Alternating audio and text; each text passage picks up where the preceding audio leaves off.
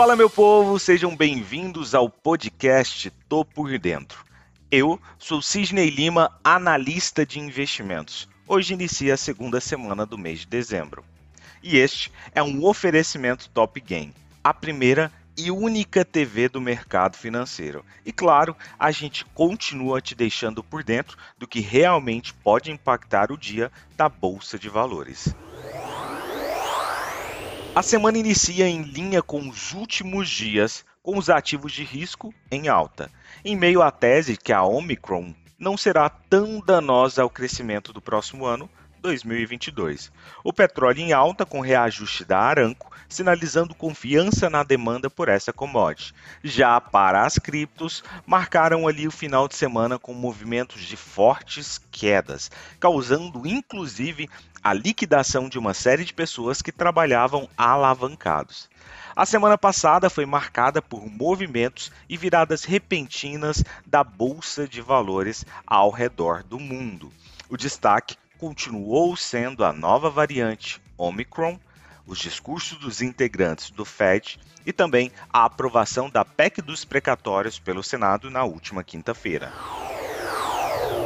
Na sexta, o olhar dos investidores se voltou para expectativas sobre dados do payroll, em que se esperava 550 mil vagas preenchidas. E olha só, o dado veio muito abaixo do que se esperava. No entanto, em primeiro momento, o número de vagas abaixo do esperado estimulou os mercados a interpretarem como uma possível possibilidade de prorrogação dos estímulos pelo Banco Central norte-americano. Naquele momento, nós acabamos vendo a nossa bolsa brasileira subindo fortemente. A interpretação do mercado é que justamente dados de que a economia americana não anda tão bem farão com que o Fed continue adiando por mais uma vez a alta da taxa de juros, o que acaba proporcionando ali a tornar os títulos americanos de renda fixa, ou seja, aqueles mais seguros, que eles se tornem mais atrativos no quesito rentabilidade, caso de fato tivéssemos uma alta aí nesta taxa de juros o que faria então com que os investidores corressem, por exemplo, de países emergentes para aplicar seu dinheiro por lá. Então, economia de segurança, pagando uma rentabilidade melhor, tende a atrair sim aí boa parte dos investidores. Falando de Brasil, Brasil. a bolsa brasileira tem reagido bem. Além da tranquilidade fiscal fornecida com o prosseguimento da PEC, inclusive na semana passada, com a aprovação ali em segundo turno pelo Senado. Entretanto, o investidor deverá ficar atento às novidades relativas à proposta da emenda à Constituição, justamente a PEC.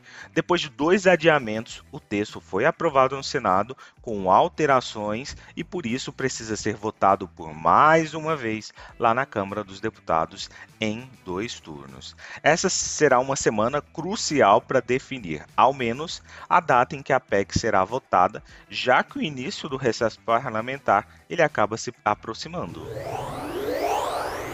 Sobre a taxa de juros brasileira, Roberto Campos Neto, presidente do Banco Central brasileiro, tem dito que podemos já estar ali no ápice da inflação, ou seja, no topo dela, o que tem trago um pouco de tranquilidade para os investidores em renda variável, já que o mercado estava considerando uma alta de até 2, 2,5% para a Selic. E vendo os problemas com inflação controlados, o investidor de bolsa começa a respirar um pouco mais aliviado, considerando que por aqui o Banco Central pode começar a colocar o pé no freio em relação aos aumentos agressivos na taxa de juros brasileira. Falando nisso, em alta de Selic, amanhã começa a reunião do Copom, a última deste ano a equipe definirá se ocorrerá alteração. O resultado está previsto para quarta-feira, logo ali após as 18 horas. E sem dúvida, as atenções se voltam para essa decisão. O mercado ele está prevendo que comunicarão uma alta de 1,5 pontos percentuais.